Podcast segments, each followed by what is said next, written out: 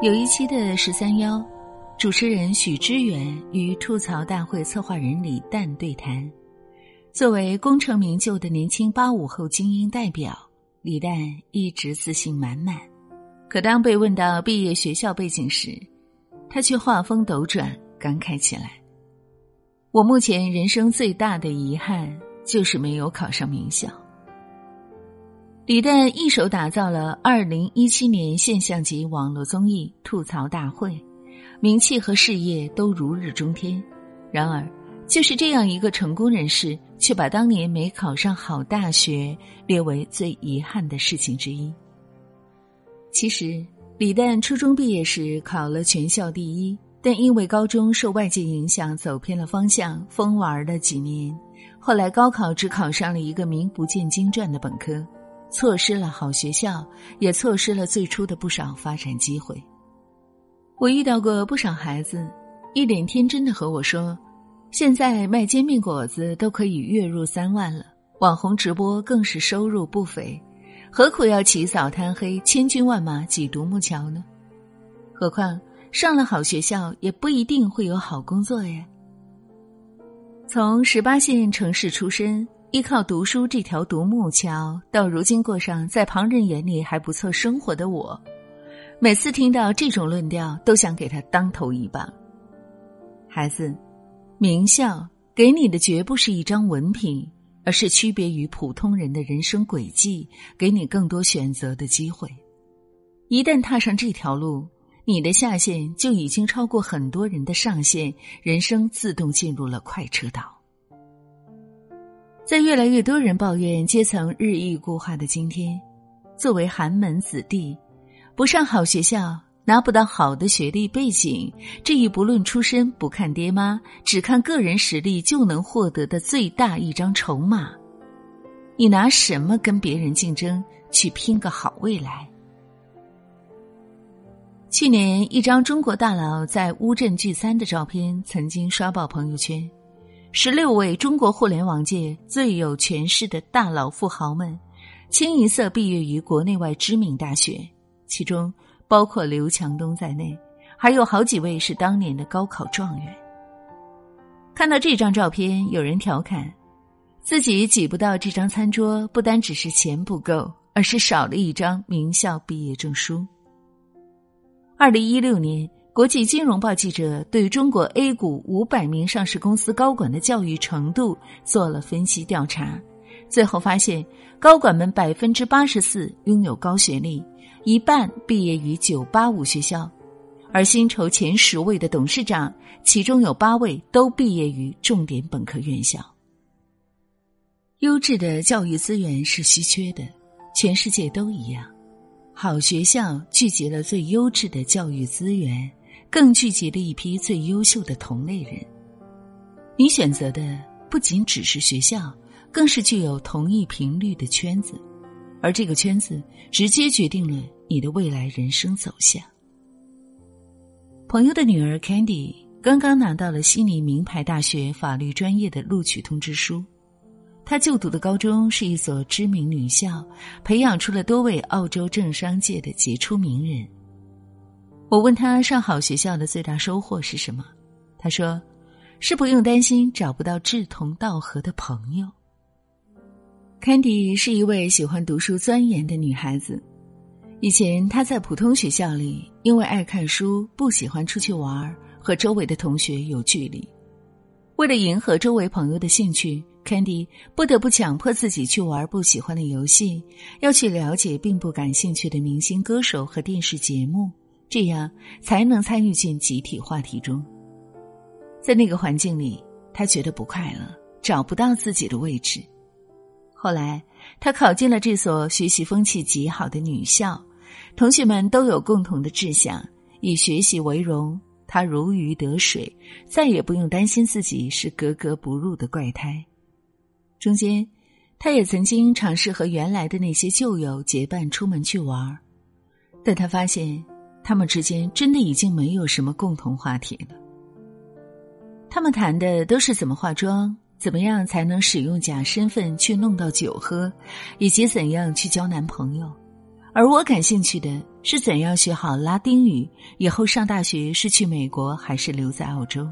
他说：“荀子中说，居处而处，居悦而悦，居下而下，是非天性也，积迷使然也。把一个人放到什么样的环境中，他的习性就会自然的跟着环境改变。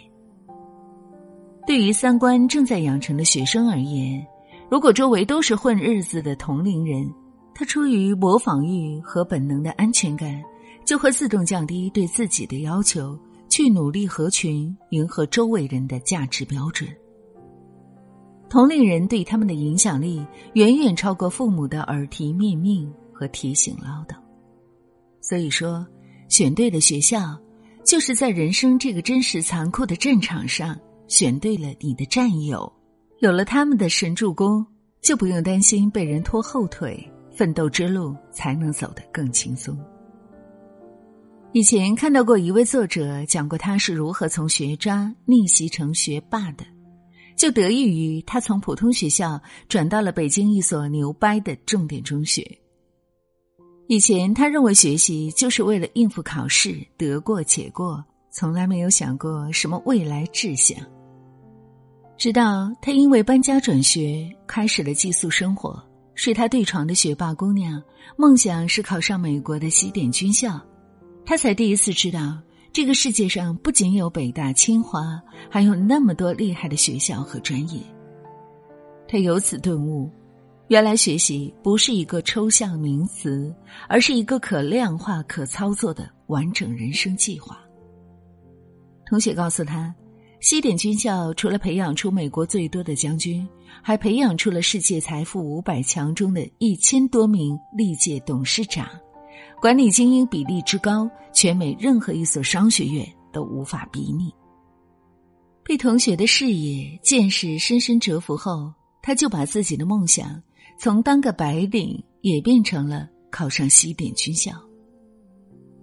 你不得不感叹。好学校带给孩子的影响力到底有多大？好学校的同学之间也会攀比，但攀比的不是你穿什么牌子的鞋子、衣服，你父母多有钱，而是学习能力和发展潜力。在周围环境的影响下，孩子们能够最大程度的不断突破极限，点燃自己的小宇宙。后来，尽管这位姑娘并没有真正的去报考西点。但她在同学的带动下博览群书，整天泡在图书馆里，还为了军校的体能要求非常努力的锻炼身体，每天跑一千两百米，跳几百阶台阶，又因为设定了留学的梦想，特别努力的学英语。初一刚入校时，他曾经是班里英文最差的学生，到高一时，英文统考他已经考到了全区第一。现在。他们班的大部分同学，要么考上了北大清华，要么直接拿到了美国名校的 offer，毕业后都混得风生水起。我们为什么要挤破头皮进名校？名校并不能保证我们毕业后自动获取高薪职位，也不能确保我们从此就会人生开挂、所向披靡。可是，普通人进到名校里。收获最大的是能够在周围环境的影响下重塑自己的精神内核，包括一个人的气质、思维方式与眼界格局。思维影响行为，眼界决定格局。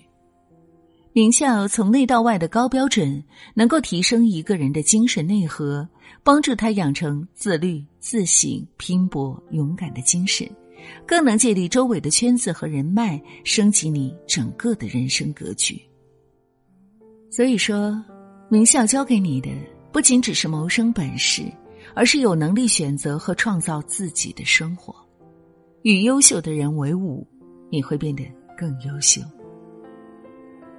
朋友 Jess 的儿子小 C，高中就读于悉尼一所顶级的私立男校，校风优良。好几任澳洲总理都毕业于此。小 C 在去年高考中获得了全科以及英文单科双料状元第一名的成绩。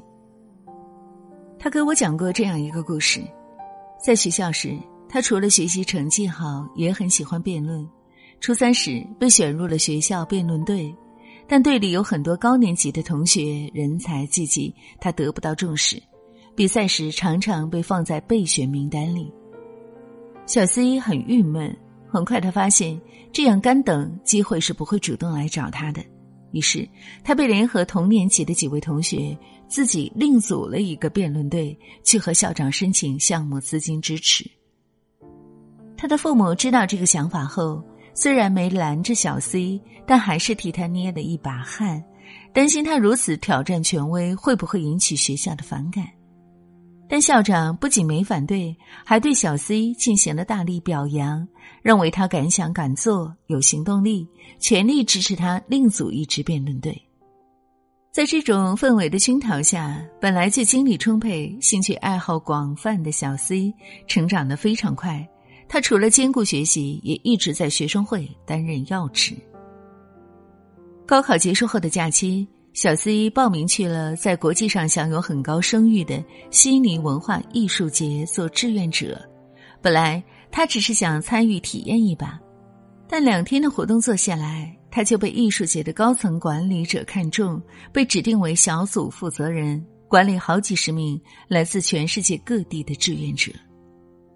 若只论年龄和资历，他几乎是最年轻的一位，但能被委以重任。就是因为他在学校里锻炼出来的执行力与领导力。好学校对一个人的锻造，不只局限于在校期间的那短短几年，他给予你的圈子、资源、见识和格局，会终身受用。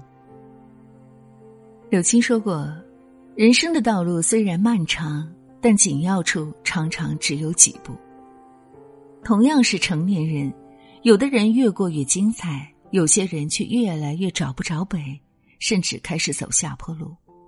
这其中的分别，往往就是那紧要的一两步起到了决定性的作用。虽然我们都知道，人生是一趟马拉松，起点决定不了终点，但往往最关键的那几年，就足以定义你的一生。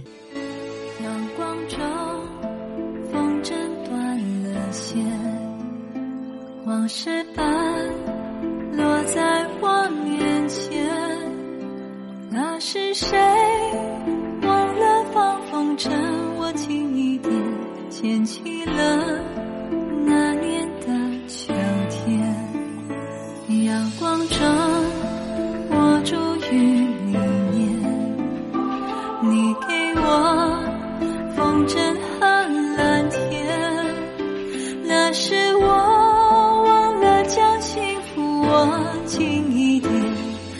感谢你最后的相